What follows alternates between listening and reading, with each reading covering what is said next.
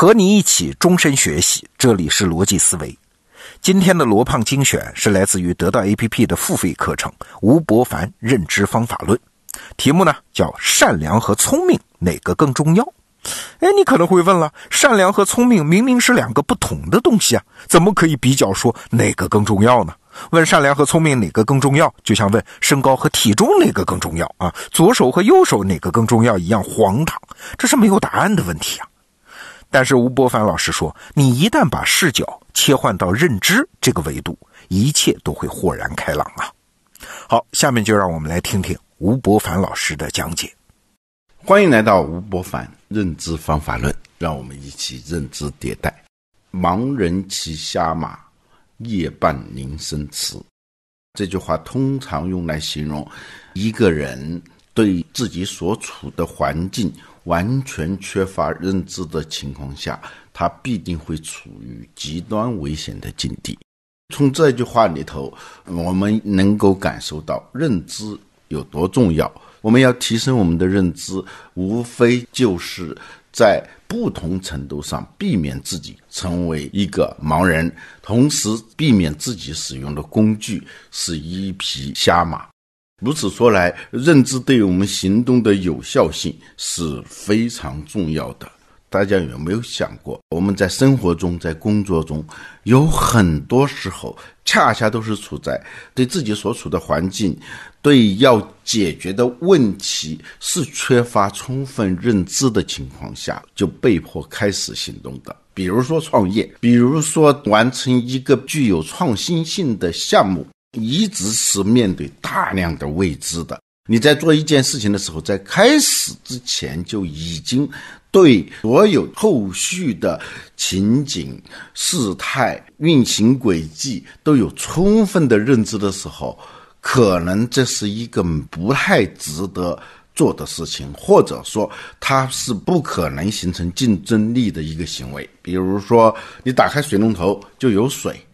你之所以打开水龙头，是你确认只要一拧开这个水龙头，马上水就出来，按下开关，灯就亮了。这些行为里头，可以说是我们是在几乎是信息完备的情况下做出的决策。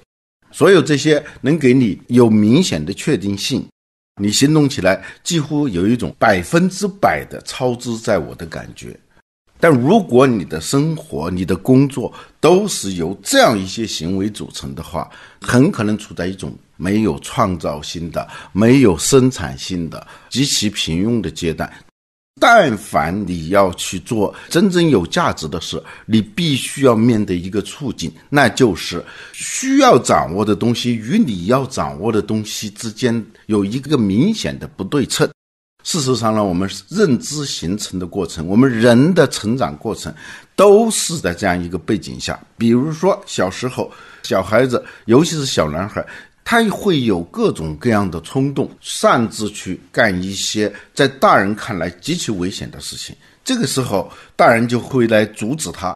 有的小朋友问：“为什么不让我的手指头捅那个插座？”大人没有办法向他解释这个事情，说这里头有电，你的手指一伸进去，你就会触电，触电就会导致血液、心脏一系列变化，然后你就会死掉。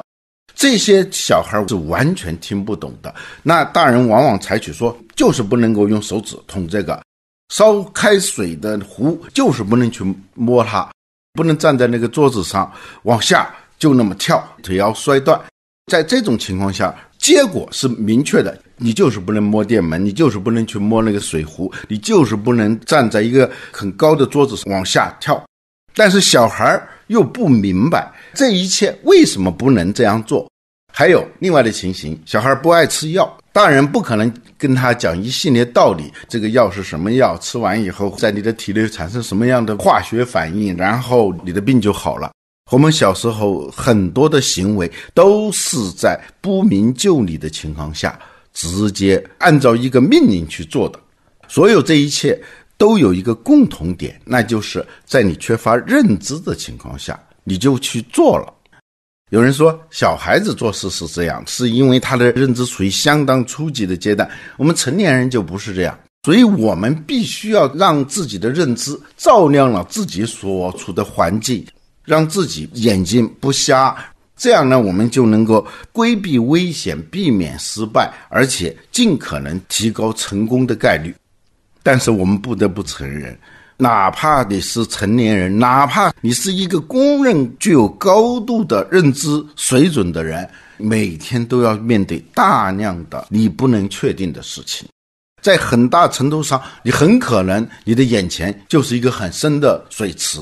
换句话说，我们很多的行为，尤其是那些能够创造价值的行为，都具有在信息不完备状态下的判断和决策的特点。也就是说，你的认知是不足以让你完全应对眼前的各种复杂的情形的。在这种情况下，我们该怎么办？不管你愿意不愿意，不管你承认还是不承认，在很多时候，我们都是在想当然的做事。都是或大或小的赌徒，这里头就包含一个问题：我们的行动的依据除了认知，还有没有别的东西？如果有的话，那是什么东西？说到这里，我们就很容易想到亚马逊的创始人贝索斯的那句话：“善良比聪明更重要。”为什么要这样说？是因为他觉得在面对一个不确定性的时候，聪明是不足以。能够让你做出正确的决策、正确的选择的，反而是善良这种跟认知好像没有关系的人的某种特质，能够帮助你做正确的决策。有些人认为贝索斯这句话呢，不过是一种道德说教。聪明和善良是两个不搭界的东西，聪明就是聪明，善良是不是善良？当你缺乏足够的聪明，做不成事的时候，善良并不能帮得上你什么。尤其是在商业领域，凯撒的归凯撒，上帝的归上帝，在商言商，谈善良是没有多大意义的。但是，还有一部分人认为，善良和聪明表面上是很不相关的两件事情。它是内在相通的，也就是说，善良表面上是一种态度，实际上是一种特殊的认知形式。不管是贝索斯的“善良比聪明更重要”，还是谷歌的“不作恶”，都不仅仅是一种道德主张，而是一种认知主张。这就涉及到一个很重要的问题，而且是我们本单元要着重讨论的一个问题，那就是。道德和认知，尤其是善良这样一种道德上最高的价值，跟认知之间到底是一种什么样的关系？大智若愚，大巧若拙，这样的命题，到底只是一种道德判断呢，还是在道德判断之外，它包含着一种认知的真理？为什么说善良比聪明更重要？它的本质不是在强调善良，而是在强调我们的聪明常常会陷入到那种管窥视野当中。我们要学会节制自己的聪明，能够把握和掌控的那个局部性。与此同时，我们要把这种所谓的确定性放置在不确定性的整体视野当中。贝索斯说：“善良比聪明更重要的意思是，当一个公司你凭着你的聪明总是在做对公司有利的事情的时候，已经陷入到管窥视野当中，或者说你已经陷入到了贪婪。用什么东西来打消这种管窥视野呢？你要站在跟你的立场视野不一样的一个主体上看你现在该做的事情。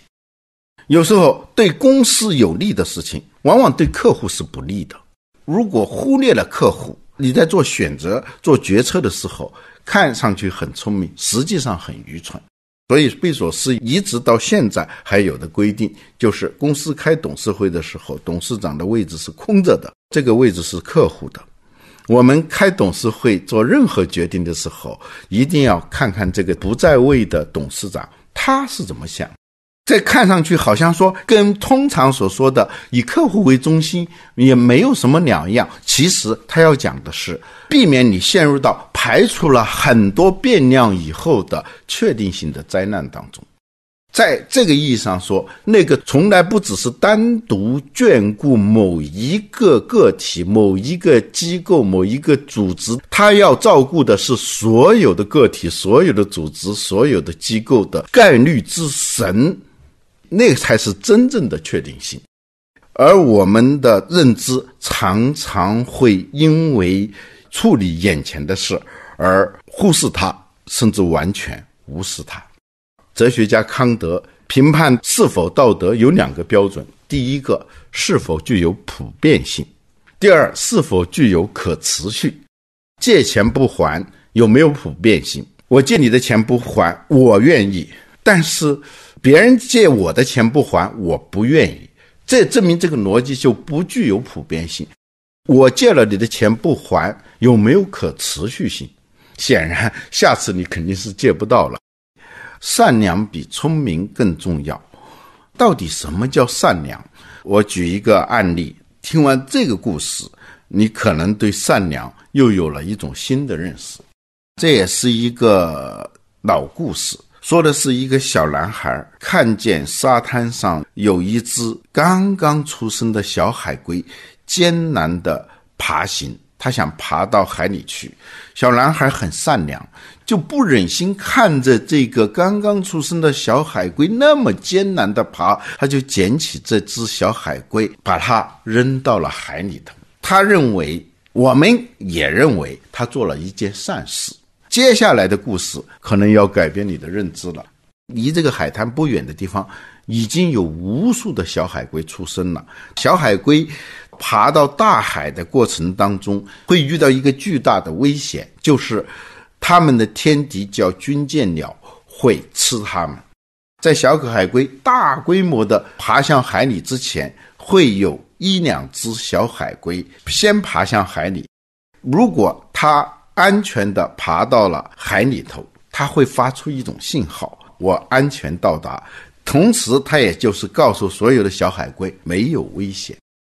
如果小海龟们接不到这个信号，那就意味着小海龟已经牺牲了，它们就会暂时停止向大海的迁徙，再等一会儿，继续放一只小海龟，直到连续有几只小海龟安全的到达海里，他们才会开始大规模的爬向海里。所以，这个小男孩无意当中干了一件极坏的事情。向小海龟发出了一个错误的信号，这里是安全的。无数的小海龟爬向海里的时候，成群的军舰鸟把这些小海龟叼起来吃了。小男孩的动机不能说不善良，在某种程度上说，他是做了一件巨大的恶。就善良导致了巨大的恶，为什么会导致巨大的恶？要回答这个问题，还是得回到管窥效应。善恶的问题看上去是一个道德的问题，其实是一个认知的问题。这是一个什么样的认知问题呢？是对局部的认知，还是对整体的认知？基于局部的管窥的认知，就可能导致恶。真正的善是基于对整体的认知。如果缺乏对确定性背后的那个。不确定性的敬畏，那么很可能就是在作恶。好，内容听完了，我是罗胖。吴伯凡老师的认知方法论是我非常喜欢的一个专栏，每天听他在你耳边聊一聊，都会有那种叫晨钟暮鼓、醍醐灌顶的效果。现在这门课程已经打造完成，全年五十个模块，为你打开洞察世界的五十个维度。现在你要是访问得到 APP 首页的视野学院，就可以看到这门课程，推荐你加入学习。好，罗胖精选，明天见。